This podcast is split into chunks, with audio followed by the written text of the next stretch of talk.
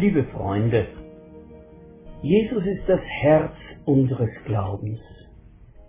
Jesus macht aus einer Religion eine kostbare, Geborgenheit, Zuversicht und Mut schenkende Beziehung. Religion fordert ständig etwas von uns. Jesus hat sich selbst alles abgefordert für uns. Auch heute geht es um eine Begegnung und ein Heilungswunder. Es gibt die eine oder andere Parallele zu anderen Heilungen am Sabbat.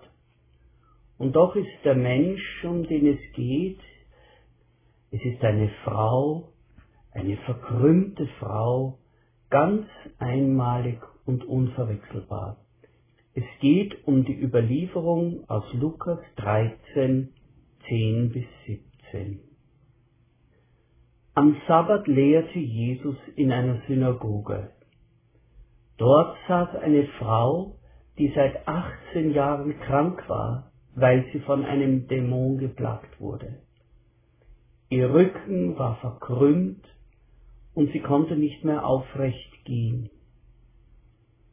Als Jesus sie sah, rief er sie zu sich und sagte, Frau, du bist von deinem Leiden erlöst. Und er legte ihr die Hände auf. Im gleichen Augenblick richtete sie sich auf und pries Gott. Der Synagogenvorsteher aber war empört darüber, dass Jesus am Sabbat heilte und sagte zu den Leuten, Sechs Tage sind zum Arbeiten da. Kommt also an diesen Tagen und lasst euch heilen, nicht am Sabbat. Der Herr erwiderte ihm, ihr Heuchler, Bindet nicht jeder von euch am Sabbat seinen Ochsen oder Esel von der Krippe los und führt ihn zur Tränke? Diese Tochter Abrahams aber, die der Satan schon seit 18 Jahren gefesselt hielt, sollte am Sabbat nicht davon befreit werden dürfen? Durch diese Worte wurden alle seine Gegner beschämt. Das ganze Volk aber freute sich über all die großen Taten, die er vollbrachte. Da ist eine Frau. Sie ist seit 18 Jahren krank. Die Erzählung sagt, sie sei von einem Dämon geplagt. Der sitzt ihr im Nacken und drückt sie nach unten. Sie kann sich nicht mehr aufrichten. Sie ist gezwungen, diese Erniedrigung zu akzeptieren. Jesus sieht sie, ruft sie zu sich mitten im Gottesdienst vor aller Augen und heilt sie. Es schlägt uns vor den Kopf, dass sich die Vertreter der öffentlichen Religion darüber aufregen. Wieder einmal, wie so oft, geht es um eine Heilung am Sabbat. Der Sabbat ist der siebte Tag der Schöpfung, an dem Gott ruhte von allen seinen Werken. Christen und auch die Menschen, stellvertretend das erwählte Volk Israel, treten ein in diese feierliche Ruhe. Israel verehrt Gott und ordnet sich ihm als sein Volk unter, indem es jegliche Arbeit meidet. Im Laufe der Jahrhunderte wurden die Regeln immer detaillierter und strenger. Kein Mensch durfte sich, gemäß allgemeiner Überzeugung, so wichtig nehmen, dass sein Leid und seine Not oder irgendein anderer Grund die heilige Ruhe Gottes stören durfte. Der Sabbat war ein Tag des Gebets, der Einkehr und des Schriftstudiums. Eine Heilung, wie Jesus sie immer wieder auch am Sabbat vollzog, galt als Arbeit eine ärztliche Handlung sozusagen, und war dem strengen Arbeitsverbot unterworfen. Und auch die Heilung, die Frau konnte doch bis zum nächsten Tag warten.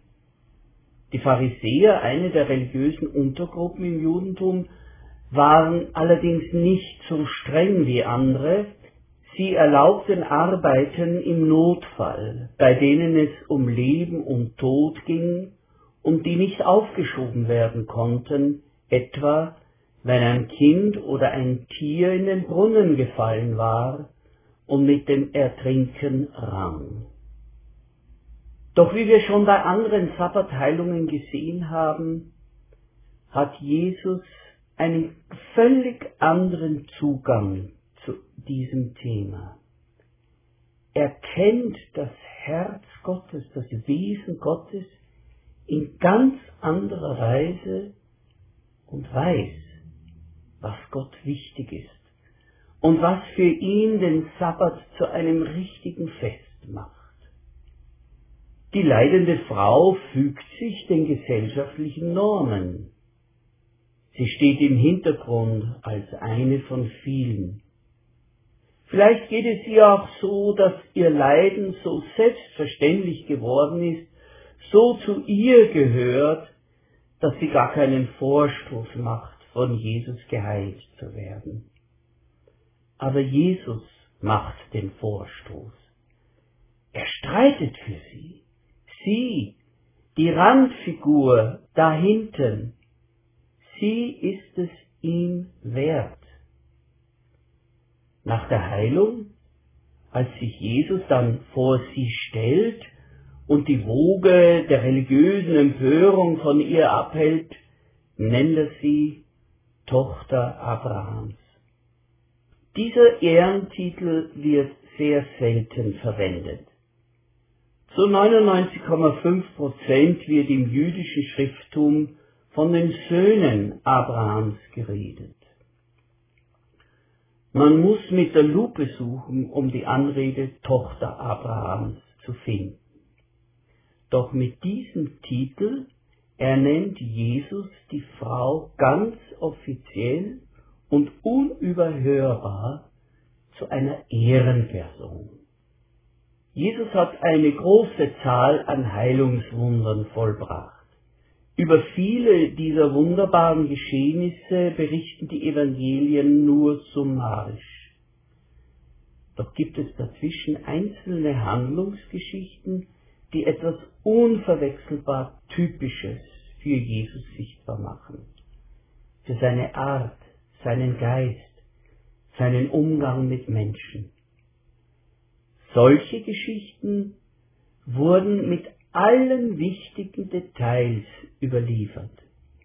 Alle Details, auf die es ankam und die für alle Menschen bis heute und darüber hinaus eine entscheidende Aussage über Gottes Wesen, über Gottes Herz, über Gottes Denken machen. Denn die Evangelien wollen nicht nur dokumentieren, sie wollen evangelisieren. Auch durch die Wundererzählungen möchten sie die Hörer und Leser, das heißt uns, jetzt, hier und heute erreichen. Wir sollen uns in den Vorgängen selbst wiederfinden, so auch in dieser Geschichte. Die Frau, von der hier erzählt wird, steht stellvertretend für solche Menschen, die sich vorwiegend als das erleben, was sie nicht sind. Doch Jesus spricht ein Wort zu ihr und über sie, das ihr ganzes Dasein heilt und erhöht. Er sagt nämlich laut und öffentlich, was sie ist, nicht was sie nicht ist. Nämlich eine Tochter Abrahams. Er krönt sie nicht nur mit der Gnade und Barmherzigkeit seiner Heilung, er krönt sie auch mit Ehre und Hoheit. Darum ist diese Geschichte in besonderer Weise allen gewidmet, die meinen, über sie könne man nur sagen, was sie nicht sind. Wie ist denn das bei der Frau? Wie sehen sie die Menschen? Und wie sieht sie sich selbst? Nun, vermutlich waren ihre Gedanken und die Gedanken anderer so.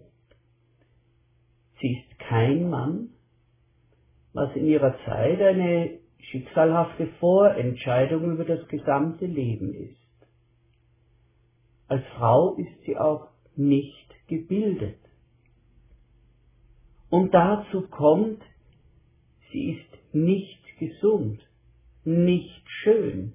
Viele sagen vielleicht hinter vorgehaltener Hand, die ist ja gar keine richtige Frau, so entstellt wie sie ist. Sie ist nicht nützlich, kann nicht hart arbeiten im Haus und im Garten. Und darum hat sie nur eine geringe Würde. Ihr Kopf ist durch die Verkrümmung so weit unten, dass man sagen muss, sie bleibt weit unter dem, was aus ihr hätte werden können. Sie kann sich nicht aufrichten zu der Gestalt, die sie sein könnte. Wir merken, es fällt so leicht über sie aufzuzählen, was sie nicht ist. Und als Frau, noch dazu als eine so gezeichnete und reduzierte, ist sie eine Randfigur am Gottesvolk. Doch wie verhält sich Jesus? Es ist viel zu wenig zu sagen, er habe sie geheilt. Ja, das hat er getan und die Fesseln gelöst, die sie hinuntergedrückt haben. Aber wie er um sie kämpft und für sie kämpft, das ist weit mehr als nur eine Heilung, die nach erwartbarem Schema vonstatten gegangen wäre. Noch einmal, Jesus erhöht sie, er kämpft für sie, wie auch bei anderen Heilungen am Sabbat ruft er damit hinaus, dass diese Frau, diese Entstellte so wichtig, so besonders ist, dass ihre Heilung keine Ruhestörung für Gott ist. Diese Heilung kann nicht warten, denn Gott kann nicht warten. Er freut sich schon ungeduldig über die Wiederherstellung seiner Tochter an seinen heiligen Ehrentag.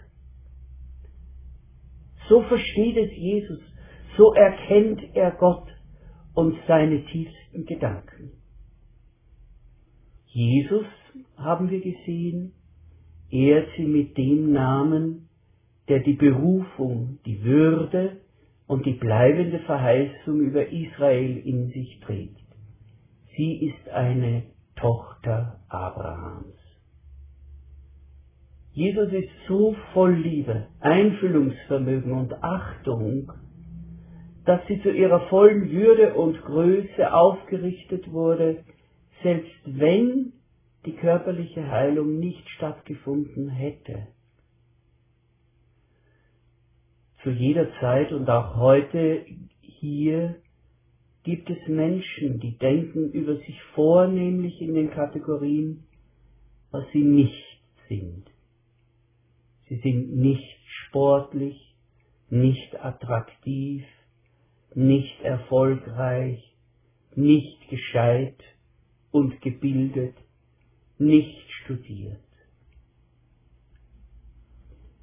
Wenn ich die vergangenen Jahrzehnte meines Dienstes Revue passieren lasse, kommen mir Gespräche mit älteren Frauen in den Sinn, vor allem mit solchen aus der Kriegs- und Nachkriegsgeneration. Wenn sie über sich erzählen, merkt man bald diese nesselnde Wunde in ihrer Lebensgeschichte, was sie alles nicht werden konnten und nicht geworden sind. Sie waren nicht der erhoffte Sohn, der Stammhalter, auf den sich der Vater gefreut hatte. Sie konnten nicht studieren. Das war den Brüdern vorbehalten. Ja, sie lernten einen Beruf, aber mit der Erwartung, dass sie ihn sofort aufgeben würden, wenn sie heirateten. Sie konnten ihre Fähigkeiten nicht entfalten und verdienten kein eigenes Geld. Als die Kinder aus dem Haus waren, waren sie nicht mehr attraktiv. Und sie konnten sich auch nicht mehr qualifizieren, konnten nicht mehr aufholen, was sie im Leben versäumt hatten. Ich hoffe, Frauen in der heutigen Generation sind in einer anderen Lage.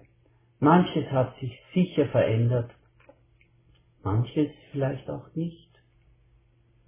Doch wir müssen noch einmal unterstreichen, nicht nur Frauen können sich in dem Bild der verkrümmten Frau wiederfinden. Nein, auch Männer, viele Männer gibt es, die über sich im Wesentlichen das sagen, was sie nicht sind. Jeder, ob Mann oder Frau, jung oder alt, sollte in sich hineinhorchen, welches Bild sie oder ihn prägt.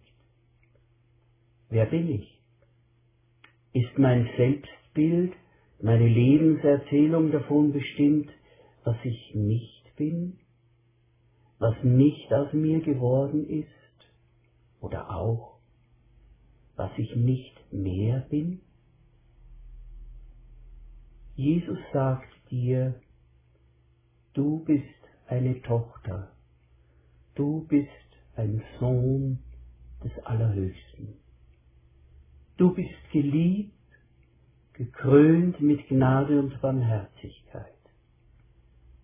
Du bist schön in den Kleidern des Heils, die ich dir angelegt habe. Darum richte dich auf zu deiner vollen Größe. Alle Mächte, die dir im Nacken saßen, habe ich besiegt und treibe sie auch heute noch aus. Die Fesseln, die dich in krummer, unterdrückter Haltung festgebunden haben, sind durchschnitten. Ich habe für dich gekämpft, sagt Jesus zu dir, und dich als meinen geliebten Menschen gewonnen. Und Gott sagt dir, ich freue mich über dich von ganzem Herzen, wie an einem festlichen Tag, wie an meinem festlichen Sabbat. Amen.